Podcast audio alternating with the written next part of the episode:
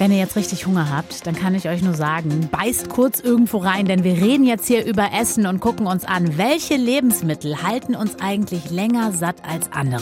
Deutschlandfunk Nova. Kurz und heute mit Jenny Gärtner. Kann das sein, dass ich schon wieder Hunger habe? Kennt ihr diese Frage? Man hat was gegessen, ist eigentlich noch gar nicht lange her und zack, auf einmal hat man schon wieder Appetit und denkt sich, hä, wie kann das sein? Angeblich soll es bestimmte Lebensmittel geben und Nährstoffe, die unseren Appetit aber regelrecht eindampfen und reduzieren.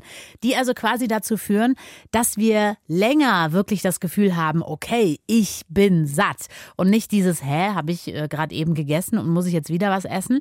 Und diese Lebensmittel, dazu zählen zum Beispiel Chilis, aber auch Knoblauch. Wollten wir natürlich wissen, ist da eigentlich was dran? Also stimmt das wirklich? Johannes Döbbelt aus dem Deutschlandfunk Nova Team. Was äh, sagt die Forschung über solche Appetitblocker unter den Lebensmitteln? Ja, also zu Chilis und Knoblauch gibt es tatsächlich Studien und die deuten auch zum Teil darauf hin, dass diese Lebensmittel uns länger satt halten. Aber das Problem bei diesen Studien ist oft, dass das dann nicht an Menschen, sondern nur an Tieren, meist an Mäusen im Labor getestet wurde. Andere Studien haben das Ganze dann aber doch mit Menschen getestet, zum Beispiel mit Probanden, die so eine Tomatensuppe mit Chili gegessen haben. Mm. Andere haben dann gleichzeitig die äh, gleiche Suppe, aber ohne Chili gegessen und danach gab es ein paar Stunden später noch eine weitere Mahlzeit.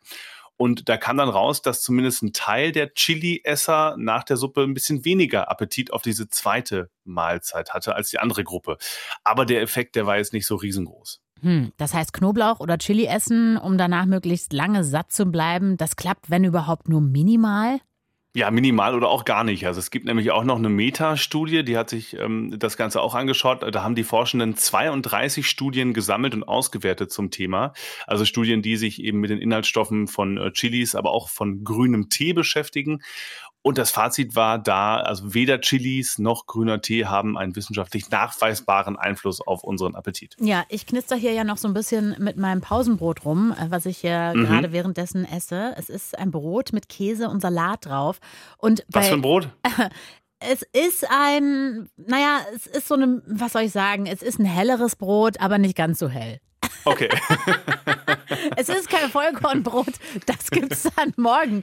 Aber natürlich ist es so, dass die einzelnen Nährstoffe natürlich immer auch was anderes mit einem machen. Man sagt ja zum Beispiel auch immer, Ballaststoffe sind super. Ja. Ne? Also zum Beispiel das Vollkornbrot, was es dann morgen gibt, dann bleibe ich auch länger satt, oder?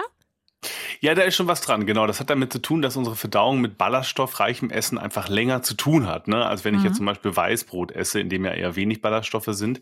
Bei Weißbrot oder auch bei Süßigkeiten, so ganz klassisch, ist es so, dass die Kohlenhydrate einfach ziemlich schnell ins Blut gehen. Dann steigt der Blutzuckerspiegel schnell an. Der Körper schüttet dann mehr Insulin aus. Das wiederum senkt den Blutzuckerspiegel dann wieder ziemlich zügig. Und das führt dann wieder zu Hunger. Das sagt die Ernährungswissenschaftlerin Eva Maria Endres. Dann kommen wir in so ein richtiges Blutzuckertief. Und das kennt wahrscheinlich jeder von uns, hat es schon mal erlebt. Ne? Wir haben dann so ein ganz starkes Hungergefühl. Wir sind so ein bisschen zittrig, uns schwindlig. Ähm, viele können sich nicht mehr gut konzentrieren. Und wir haben wirklich das Gefühl, also unser Körper sendet uns das Signal, ich brauche jetzt ganz schnell und ganz dringend irgendwas zu essen.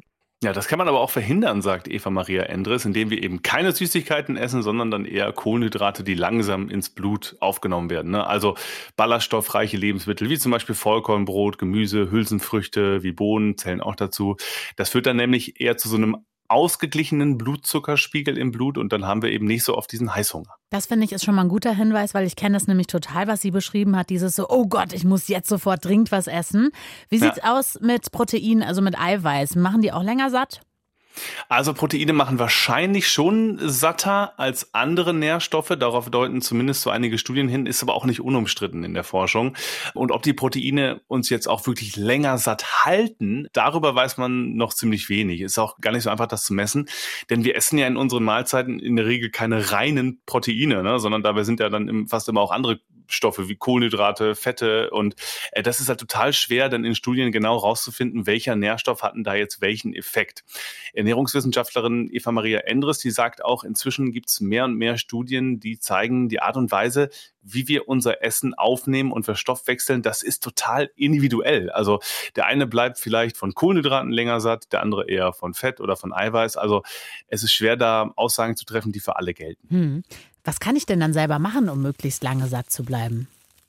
Ja, also die klassischen Tipps sind ja immer so, ne, regelmäßige Mahlzeiten und wie gesagt, ballaststoffreiches Essen. Aber dann gibt's noch einen auf den ersten Blick ähm, ziemlich banalen Tipp, den ich aber trotzdem ganz interessant fand. Der, ähm, der Tipp, der kommt vom Ernährungswissenschaftler Martin Kohlmeier, der wird in einem BBC-Artikel zum Thema zitiert und der sagt, naja, die Ernährung, die muss halt einfach ausgewogen sein. Also du musst einfach genug von allen Nährstoffen, die du so brauchst, aufnehmen. Denn wenn du von irgendwas zu wenig hast und zu wenig isst, zum Beispiel sagen wir zu wenig Proteine oder zu wenig Fett, dann meldet sich der Körper natürlich und sagt, hey, ich will mehr und dann hast du wieder Appetit. Ja, wie ist das mit der Tüte Chips?